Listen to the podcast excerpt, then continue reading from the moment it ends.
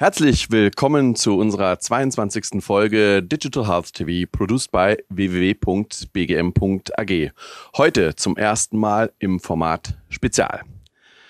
Wir geben Ihnen in dieser Sendung erneut tiefe Einblicke in die Versorgung rund um die Digitalisierung und künstliche Intelligenz. Hierzu haben wir zwei Experten eingeladen aus dem Bereich Pflege und Rezept sowie erstmals konkret hier im Format Spezial einen Experten, der die vorgestellten Anwendungen und digitalen Lösungen aus Sicht der Leistungserbringer, Patienten und deren Mitarbeiter aus den einzelnen Bereichen analysiert. Bleiben Sie dabei. Ich darf nun unsere Gäste begrüßen. Als erstes in unserer Runde Herrn Stefan Odenbach-Wanner. Er ist Gründer und CEO von Erixa, verantwortet hiermit die App rund um das elektronische Rezept. Diese wird in Deutschland, der Schweiz und der gesamten EU angewendet. Herzlich willkommen, Herr Odenbach-Wanner. Vielen Dank, Herr Professor Dr. Grün. Ich freue mich hier zu sein. Vielen Dank. Sehr gerne. Darf als nächstes recht herzlich willkommen heißen in unserer Runde Herrn Joachim Müller-Wende. Er ist CEO der am Nexus Digital Solutions mit Sitz in Dublin. Somit in Irland, in Deutschland, aber auch in der Schweiz vertreten. Herzlich willkommen, Herr Müller-Wende. Herr Professor Grün, herzlichen Dank. Ich freue mich hier zu sein und bin gespannt auf die Diskussion. Sehr schön. Unser Experte, auch Sie, lieber Herr Clemens Maurer, darf ich recht herzlich willkommen heißen. Herr Maurer ist CEO des Klinikum Darmstadt. Darüber hinaus Vorstand der Hessischen Krankenhausgesellschaft und Vorstandsvorsitzender des Klinikverbunds Hessen. Herzlich willkommen, Herr Maurer. Lieber Herr Grün, ich freue mich hier zu sein. Herzlichen Dank. Sehr schön. Herr Maurer, starten wir. Das Gesundheitswesen ist in einer großen Umbruch, aber auch in einer Aufbruchstimmung. Eine Fülle von Gesetzen sind verabschiedet. Das BMG, das Bundesministerium für Gesundheit, hat ein circa 4 Milliarden Euro umfassendes schweres Innovationspaket auf den Weg gebracht rund um die Förderung der Digitalisierung. Darüber hinaus die Pflege im Fokus. Hier nicht zuletzt Initiativen rund um die finanziellen Aufwendungen, aber letzten Endes können wir auch festhalten, dass während der Zeit rund um SARS-CoV-2 die Sensibilität der Bevölkerung für Gesundheitsleistungen enorm gestiegen ist. Ordnen Sie doch bitte einmal diese Vielfalt für unsere Zuschauer ein. Das sind drei Themen, die würden den zeitlichen Rahmen der heutigen Sendung, glaube ich, sprengen, wenn man ausführlich drüber redet. Das Krankenhauszukunftsgesetz, die 4,3 Milliarden Euro, ist sicherlich ein erster guter Ansatz, um Digitalisierung im Krankenhaus voranzutreiben, weil nicht nur einfach Geld hineingegeben wird, sondern auch Richtlinien, wie das Geld letztendlich eingesetzt werden soll. Wir müssen aber auch ehrlich sagen, 4,3 Millionen äh, Milliarden Euro für alle Krankenhäuser umgerechnet ist dann auch wieder nicht viel. Ich kann gerne ein Beispiel nennen. Für unser Haus bedeutet das ungefähr sieben bis acht Millionen Euro. Für ein 1000-Bettenhaus ist das nicht viel, auch auf die Laufzeit gerechnet. Leider auch mit einer hohen Bürokratisierung äh, versehen. Ein erster Ansatz ja. Wir müssen aber auch wissen, was kommt danach.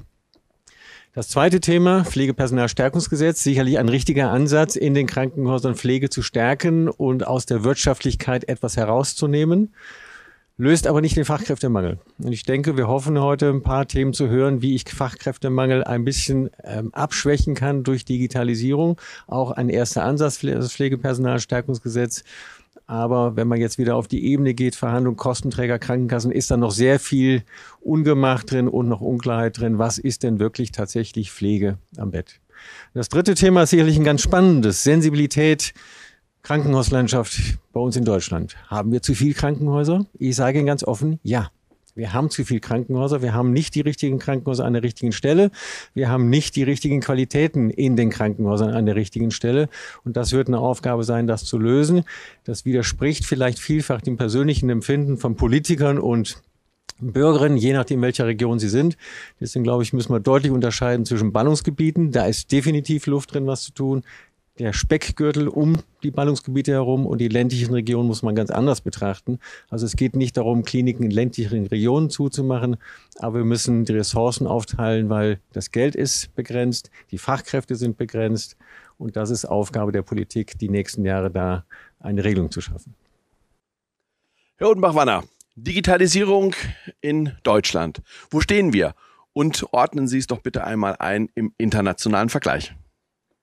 Ja, das ist eine sehr, sehr gute Frage. Und äh, ich vergleiche es mal ganz gerne mit der Autobahn.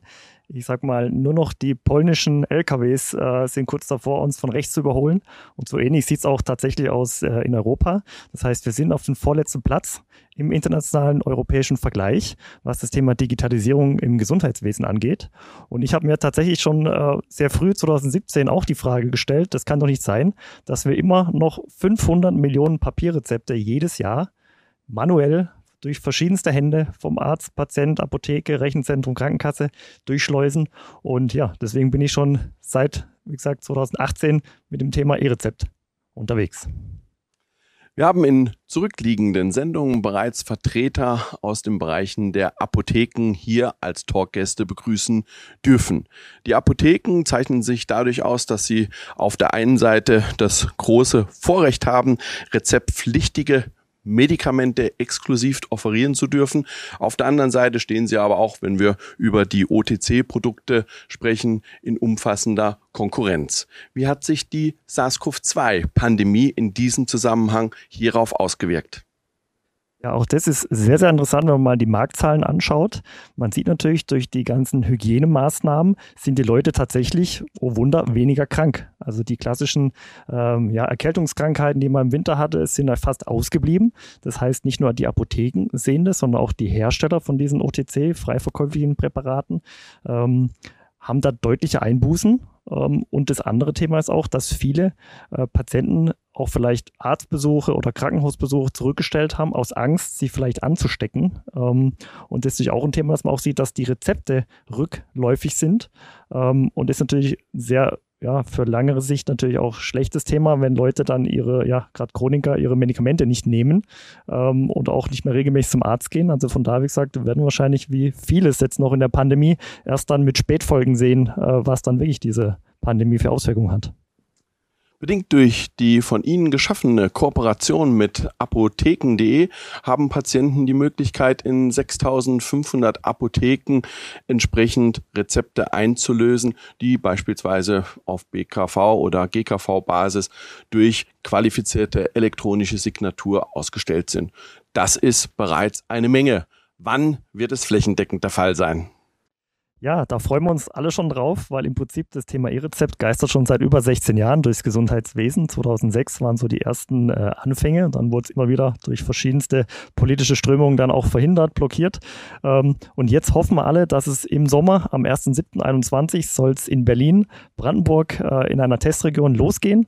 Und dann spätestens zum Jahreswechsel 1.1.22 soll dann tatsächlich das rosa Zettelchen für normale Arzneimittel als E-Rezept verfügbar sein.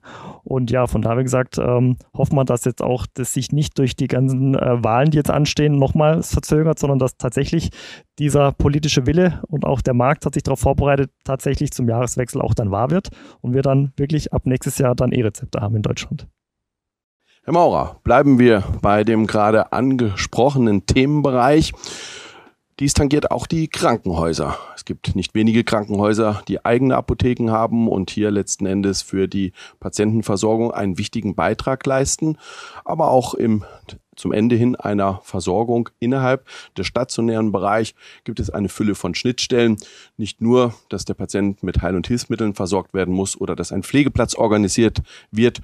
Nein, auch der Patient braucht entsprechende Medikamente. Inwiefern kann die Digitalisierung uns hier helfen? Wir müssen unterscheiden aber den stationären Betrieb, da ist die Digitalisierung schon da. Da habe ich ja die Krankenhausapotheke selber im Haus. Das läuft über Bestellwesen, automatisiert, äh, über Apothekenautomaten. Also da ist man schon sehr weit. Aber die spannende Frage ist, die ganzen Ambulanzen, die wir in den Krankenhäusern haben, die Ermächtigungen von Ärzten, die dort tätig werden, ähnlich wie niedergelassene Ärzte, die stellen noch ganz klassisch Rezepte aus, wie Sie es gerade beschrieben haben, in Papier wahnsinnige Arbeit und das dann auch wieder weiter zu kommunizieren. Oder ich gehe mal in die Altenhilfe. Ich war heute Morgen in unserem eine Einrichtung von uns, habe da auch nochmal nachgefragt, weil dort ist der Hausarzt einer oder viele, die dann die alten äh, Menschen im Heim betreuen. Ganz viele verschiedene und alles mit Papier und jeder muss wieder in seine Praxis und wieder zurück. Und das Heim muss dann organisieren, wie es an die Medikamente kommt. Also da ist noch ganz viel Luft drin und ich glaube, das entlastet dann auch wieder Mitarbeitende, weil das darf man sich nicht vertun. Ähm, das belastet die Beschäftigten in den Ambulanzen oder in den Alte-Hilfen-Einrichtungen, das dann auch einfach praktisch zu organisieren.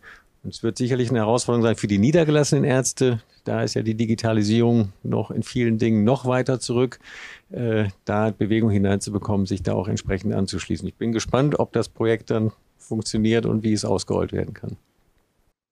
Über der Wende wenden wir uns der Pflegethematik zu. Fachkräftemangel ist seit Jahr und Tag in aller Munde und die SARS-CoV-2-Pandemie hat sicherlich dieses auch in das allgemeine öffentliche Bewusstsein getreten.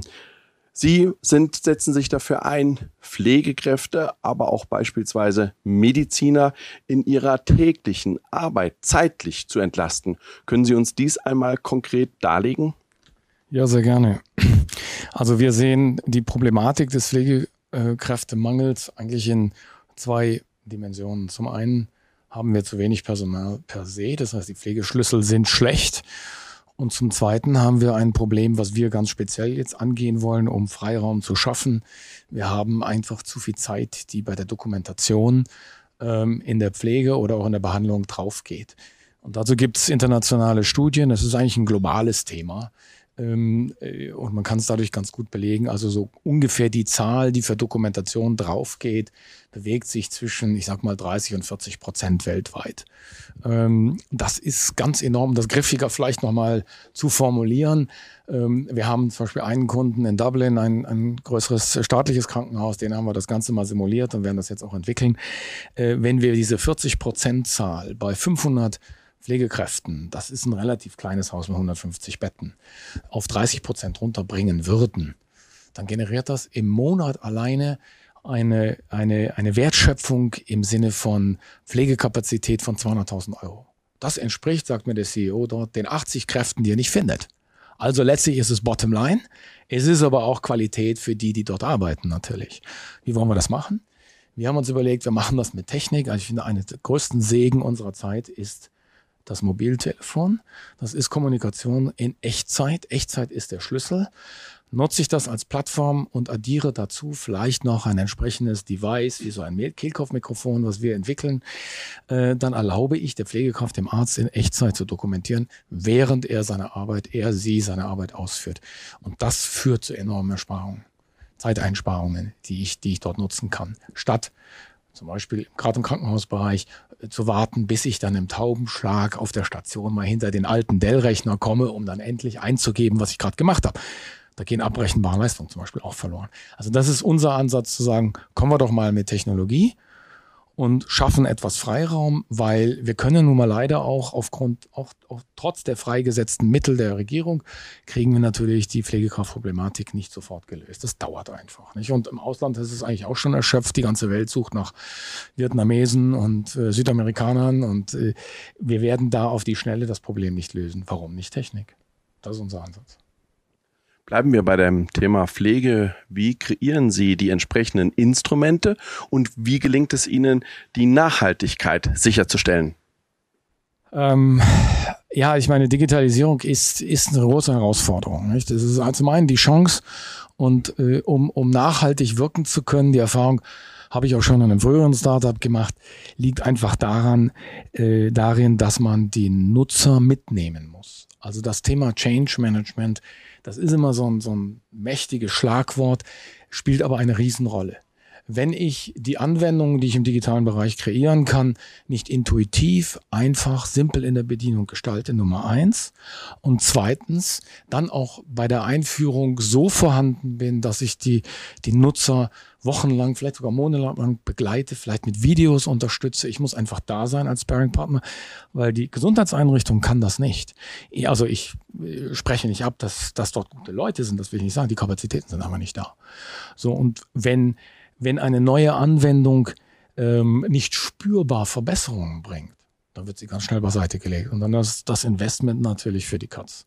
Wir wollen ja gerade Wertschöpfung produzieren. Wir wollen ja gerade zeigen, dass sich Veränderungen, die viel Geld kosten, und das Gesundheitssystem beklagt sich immer, wir haben kein Geld, dass sich eben mit neuen Systemen Wertschöpfung betreiben kann, die sich dann selber finanzieren.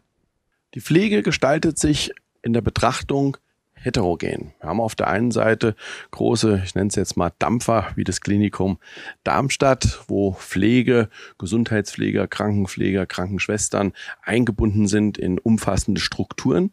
Wir haben den Sektor der Altenpflege, wo wir einerseits große Player, Anbieter haben, aber auch kleine, gerade im ambulanten Bereich, Versorger.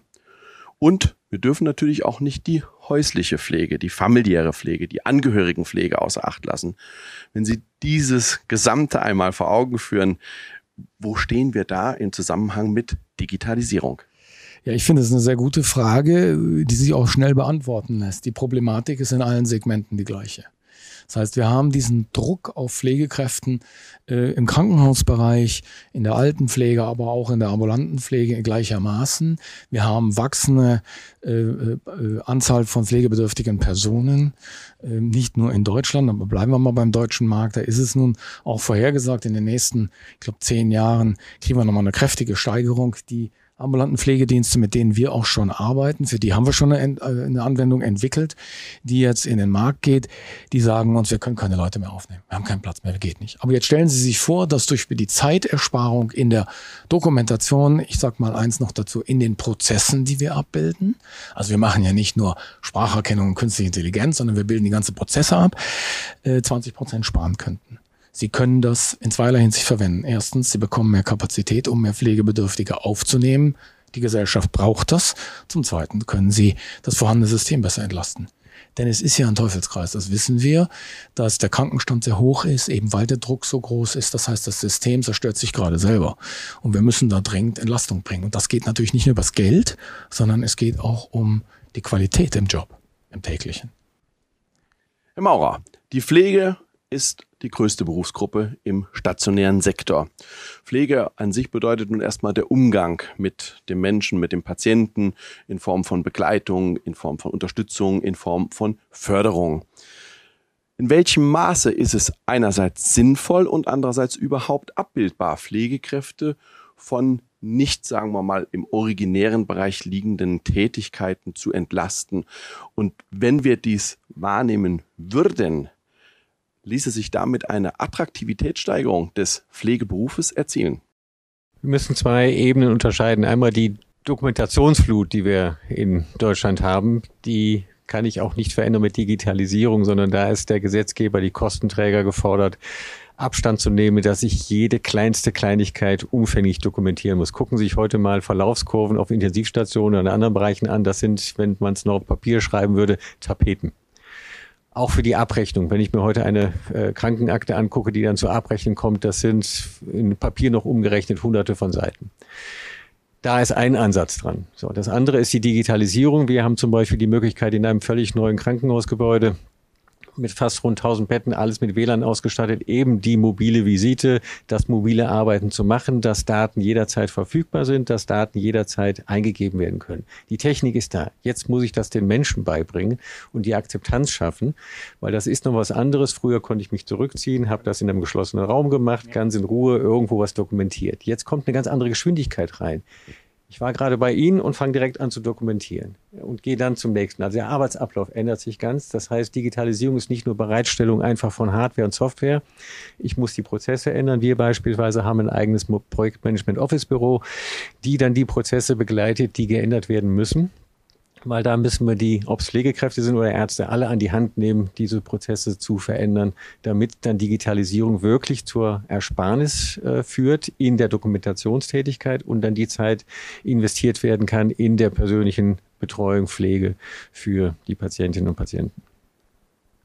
Herr Müller-Wende, die Digitalisierung, wir haben es gerade auch von Herrn Maurer gehört, soll letzten Endes Freiräume schaffen, soll unterstützen, soll letzten Endes Pflegekräfte entlasten. Der Patient hat auch seine ganz eigenen Erwartungen. Und er kommt natürlich auch aus einer Welt, in der er bereits digitale Elemente umfassend nutzt, sei es die Tischreservierung im Restaurant, sei es Click and Collect, sei es im Einzelhandel, sei es Same Day Delivery oder eben halt andere Fragestellungen, wo er bereits Digitalisierung tagtäglich gefühlt wiederholt anwendet. Warum geht das noch nicht flächendeckend bei einem Klinikbesuch oder bei einem Arztbesuch oder vorab, bevor ich zur Apotheke möchte?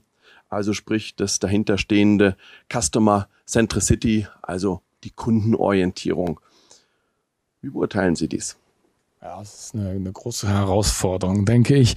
Also äh, zumindest möchte ich mal sagen, also Covid hat uns in einer äh, Hinsicht geholfen, indem generell ich denke, die Gesellschaft erkannt hat, was mit Digitalisierung möglich ist. Ich meine, wir haben später noch ein Thema zum Thema, äh, wie ich digitale Instrumente da einsetzen kann. Aber ähm, die Akzeptanz beim Patienten, den Sie ansprechen, denke ich, die ist relativ hoch.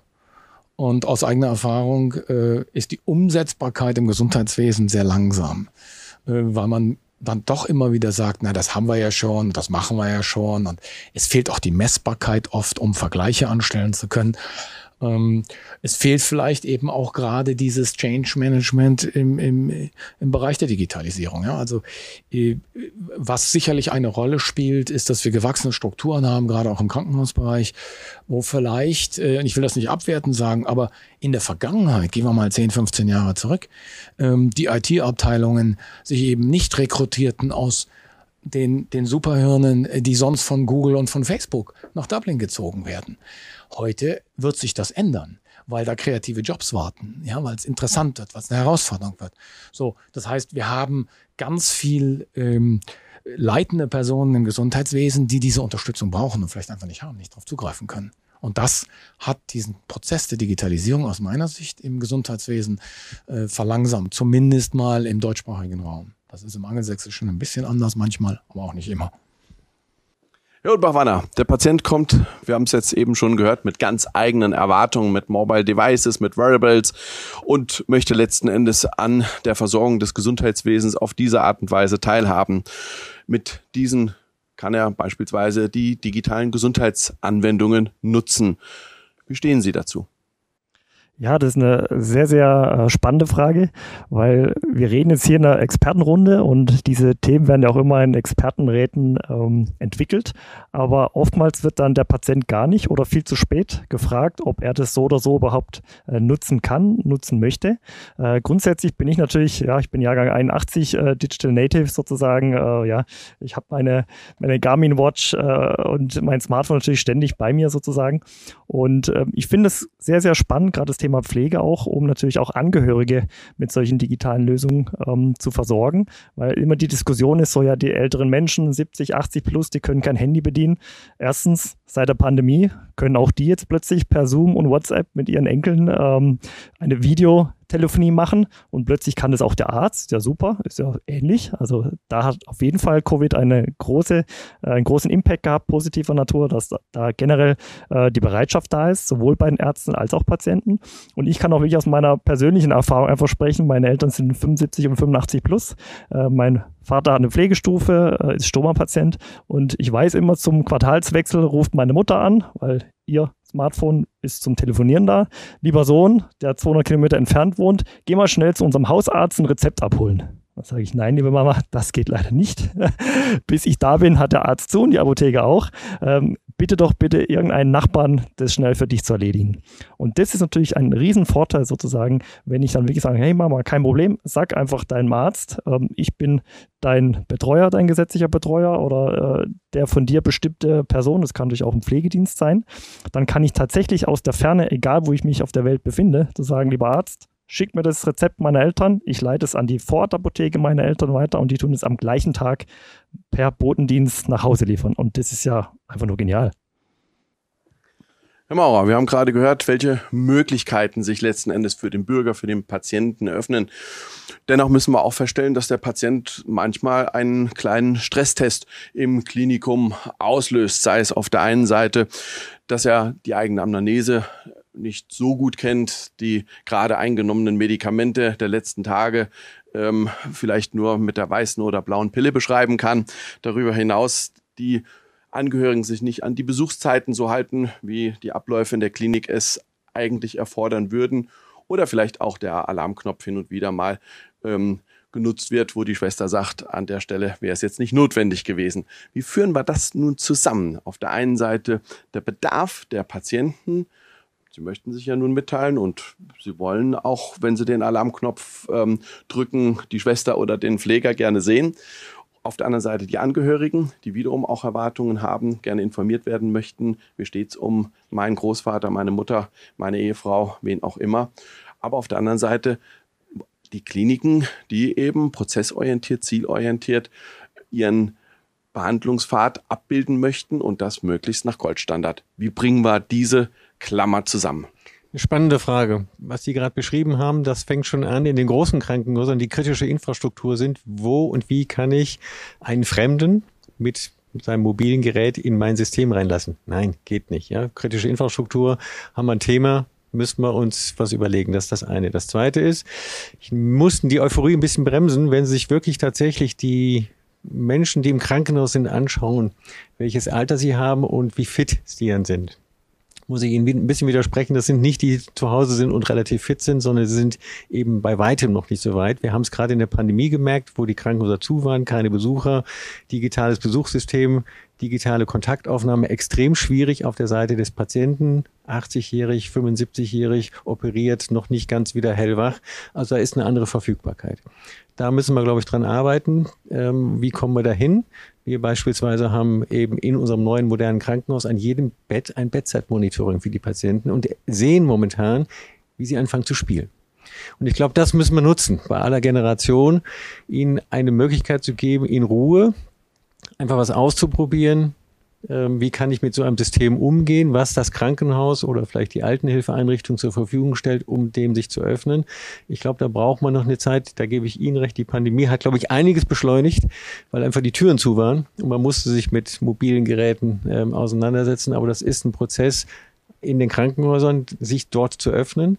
Wir haben äh, den Stationen mobile Geräte zur Verfügung gestellt, damit die Patienten Kontakt aufnehmen können mit zu Hause, weil die haben vielleicht nicht ihr Handy dabei. Sie sind mit Notfall reingekommen, da habe ich nicht unbedingt ähm, alles dabei, äh, um diese Wege zu öffnen. Und das andere ist, äh, ich möchte gerne meine Daten auf meinem mobilen System haben, damit ich Ihnen, wenn ich ins Krankenhaus kommen kann, hier steht alles drauf, hier ist meine Rezeptur, hier ist meine Vorgeschichte, hier ist alles drauf. Da sind wir noch weit von entfernt. Die elektronische Patientenakte. Wir haben sie viele Jahrzehnte diskutiert. Nun dürfen wir sie in Echtzeit auch erleben. Das E-Rezept, Sie haben es eben letzten Endes schon mehrfach dargestellt. Wie können wir diese beiden elektronischen Varianten zusammenführen? Kann man sagen, das E-Rezept ist letzten Endes eine Art Bestandteil der elektronischen Patientenakte oder wie beurteilen Sie es? Ja, auch das, wie gesagt, ähm, ist ein spannendes Thema. Man muss natürlich immer, wie Sie völlig richtig äh, sagen, dann auch den ambulanten und stationären Bereich äh, unterscheiden.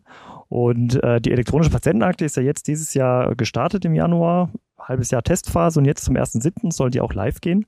Ähm, von den knapp 72 oder 73 Millionen gesetzlich Krankenversichern haben ungefähr jetzt 500.000 diese runtergeladen und auch da sieht man schon, das Aktivieren dieser Akte ist ein gewisser äh, eine gewisse Hürde, die selbst ähm, digital affine Menschen nicht so einfach nehmen und da auch Probleme haben. Äh, deswegen absolut richtig, ähm, man muss diese Patienten mehr an die Hand nehmen. Und da ist immer auch die große Frage, wer soll das tun? Macht es der Hausarzt? Macht es die Apotheke? Äh, irgendjemand muss natürlich sich darum kümmern. Und äh, definitiv ist die elektronische Patientenakte ein tolles Thema, weil man eben dann nicht mehr diese Zettelwirtschaft hat. Äh, und dann, wenn man ins Krankenhaus geht, zu sagen, ja, ich weiß es nicht, was hat der für eine Blutgruppe, was hat der für Allergien, keine Ahnung, hat seinen Impfpass nicht dabei. Äh, das ist halt seit zig Jahrzehnten einfach die Realität. Und äh, es ist noch eine gewisse Wegstrecke, gebe ich Ihnen völlig recht. Ähm, aber die ersten Tools sind da, die müssen sich jetzt so langsam etablieren. Und da ist natürlich auch ganz, ganz wichtig, dass nicht nur die Patienten, sondern natürlich auch die Leistungserbringer da mitziehen. Und das Thema Change Management hat natürlich auch viel mit Angst zu tun. Das heißt, ähm, ich habe es schon oft erlebt, dass auch niedergelassene Ärzte, dass die Ärzte total innovativ sind und sagen, super, möchte ich machen. Ähm, und nachdem man dann mit dieser Idee in sein Praxisteam bei den MFAs mal vorstellig wurde, sagt er, nee, nee, Kollege, äh, das haben wir schon seit 20 Jahren immer so gemacht und ich fax das Formular, das ist mir egal, ähm, weil da kann ich blind im Prinzip oben links drauf drücken. Und das ist natürlich auch ein Thema, dass natürlich wirklich diese Praxisteams ähm, erstmal natürlich auch auf diese Themen geschult sein müssen, damit die selber den Mehrwert sehen und wenn Sie es selber verstanden haben, können Sie natürlich auch Ihren Patienten dann sagen, hey, wir haben da was Neues, möchten Sie nicht gerne mal die Patientenakte nutzen oder ein digitales Rezept? Ähm, aber wenn die Leistungserbringer die Patienten darauf nicht hinweisen, dass es diese Möglichkeiten gibt, dann werden wir wahrscheinlich noch zehn Jahre parallel fahren, dass eine Handvoll äh, vielleicht das E-Rezept für sich nutzen, die es erkannt haben und die anderen immer noch mit ihren Zetteln dann in die Apotheke laufen. Herr Müller-Wende, Mediziner, aber auch Pflege versprechen sich von künstlicher Intelligenz, von Digitalisierung Unterstützung. Wir vernehmen auch immer mehr Wortmeldungen, wo man sagt, Siri, Alexa hätten wir ganz gerne in puncto Dokumentation. Sie haben es vorhin schon angesprochen. Händefreie Dokumentation in Echtzeit. Erläutern Sie doch bitte unseren Zuschauern einmal diese Möglichkeiten, die daraus entstehen. Herr Professor Grün, es ist eigentlich ganz einfach. Die Ursprungsidee, die mir mal nach vielen Gesprächen mit Klinikleitungen kam, die mir gesagt haben, mach doch sowas in der Richtung, besteht daraus, dass man sagt, ich nehme ein mobiles Endgerät, nehme ein Smartphone, was auch hohe Kapazitäten hat, ganz wichtig heutzutage, weil ich vielleicht auch Bilddokumentation drauf halten kann, Wunddokumentation etc. Es kann aber auch ein Tablet sein. Und ich verknüpfe das mit einem, ähm, mit einem Sprachdevice, ähm, was mir nicht im Weg ist. Was also nicht irgendwie befremdlich wirkt. Das darf kein äh, Darth Vader werden, der dem Patienten gegenübersteht. Ich darf nichts am Kopf haben, um Kopfschmerzen zu bekommen. Ich muss meine Hände frei haben. Ganz wichtig im medizinischen Beruf. Also haben wir gesagt, gab es früher schon bei den Panzerfahrern, machen wir ein Kehlkopfmikrofon. Sie kennen das vielleicht teilweise vom Joggen. Die Teile gibt's auch zu kaufen. Legt man sich um den Hals, Ohrstöpsel rein und dann kann man loslaufen. Äh, wir machen das nur ohne Ohrstöpsel. Wir lassen das gerade fertigen für den Gesundheitsbereich. Ähm, äh, wo ich dann komplett die Hände frei habe, äh, was nicht störend ist, womit ich wenn ich will, ich muss nicht. Das ist ganz wichtig, dass ich nicht nur über Spracherkennung gehe, sondern ich muss natürlich auch über Touchsteuerung gehen können. Wo ich sagen kann, das ist also der, der Einwe ein Eingabeweg der, der Informationen ist das eine für uns und auch das Zurückholen von Informationen, wie Sie schon sagten, ähm, was wir dadurch nutzen ähm, ob man dann ein Handy im Zimmer lässt oder ob ich ein, Tab ein Tablet oder einen, einen, Screen am Bett habe, was schon da ist, was ich nutze als Übertragung oder vielleicht sogar direkt ins WLAN gehe, das lasse ich mal dahingestellt, das kriegen wir technisch hin. Ähm, aber damit bin ich jetzt, um es kurz zu umschreiben, bin ich jetzt als, wir, als Krankenschwester komplett frei von Patient zu Patient zu springen, was ja oft der Fall ist. Der eine braucht ein Mineralwasser, der andere hat einen Notfall. Habe ich inzwischen dokumentiert? Nein, habe ich nicht, habe keine Zeit gefunden. Jetzt kann ich aber durch die Spracheingabe viel einfacher mir meine Notizen machen und, und kann auch natürlich auch das KISS ansprechen, wenn ich das will, oder ich mache das über eine Zwischenablage. Ich weiß, ich bin sicher. Das gleiche gilt für einen Stromausfall. Das gleiche gilt für ein Nicht-Netzwerk draußen auf dem Land, wenn ich einen Patienten zu Hause besuche. Ich kann am Handy alles speichern. Ich weiß, wenn es sich verbindet, ich bin safe. Die Dokumentation habe ich. Ich kann mir den Sprachfile anhören. Ich kann mir den, den überschriebenen Textfile angucken. Ich kann ihn nachkorrigieren. Das muss dann die Institution sagen. Lasse ich das zu, lasse ich das nicht mehr zu. Ähm, aber ich bin safe und ich kann von einem Patienten zum anderen springen. Das ist die Grundidee des Ganzen. Bietet extrem viele Vorteile eben. Ne? Spracherkennung kennen wir seit langem. Trotzdem ist es eine komplexe Thematik. Nehmen wir unterschiedliche Dialekte, Akzente oder Fremdwörter, je nach auch vielleicht anderer Sprache. Auf welche Art und Weise gewährleisten Sie einerseits Patientensicherheit, andererseits adäquate Dokumentation und leistungsgerechte Vergütung? Okay, ja, das sind mehrere Fragen. Ich, ich versuche sie möglichst knapp zu beantworten. Also zum einen muss man eins festhalten, dass die Sprachassistenten heutzutage im Jahr 2021 verdammt gut sind. Aber wenn ich zu Hause mit meinen Kindern spiele und äh, wir dann Sprachassistenten nutzen, da gibt es ein Google-Spiel und ich mal aus Spaß Kölsch rede, was ich kann, weil ich da aufgewachsen bin, äh, dann erkennt er mich ganz genauso, als wenn ich Hochdeutsch rede. Nicht? Und, oder auch mal Fehler in die Sprache einfließen lasse.